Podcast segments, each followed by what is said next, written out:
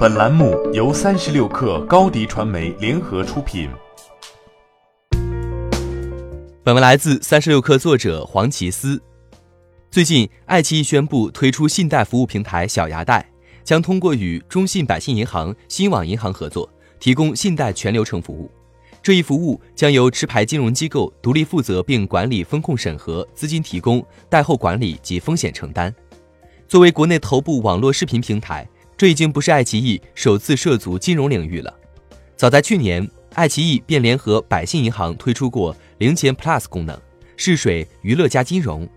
爱奇艺还为用户提供直接办理信用卡的服务，合作银行包括浦发银行、招商银行等在内，共十三家。一个有着视频企业背景的平台，为何屡次涉足金融业务？爱奇艺到底在想什么？与营收和会员规模的猛增形成鲜明对比。爱奇艺仍然没有脱离亏损深渊的事实。爱奇艺第三季度净亏损为三十七亿元，相较于去年同期的三十一亿元，亏损同比扩大。而在过去几年，爱奇艺也持续处于巨额亏损之中。作为中国最大的视频终端之一，爱奇艺并不缺流量，但缺乏流量变现的渠道，以流量换收入的金融业务可谓是一个妙招。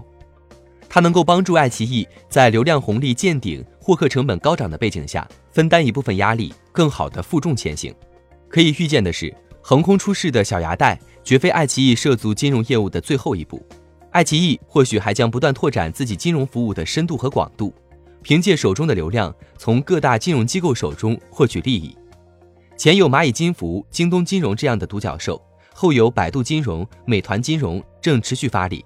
将流量通过金融业务变现的模式已经成为一片红海，针对金融及整个产业链的监管也日益趋严，未来爱奇艺这条金融变现之路可能并不好走。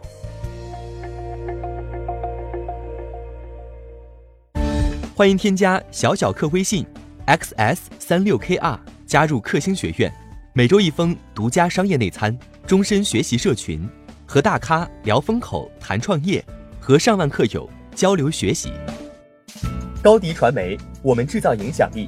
商务合作，请关注新浪微博高迪传媒。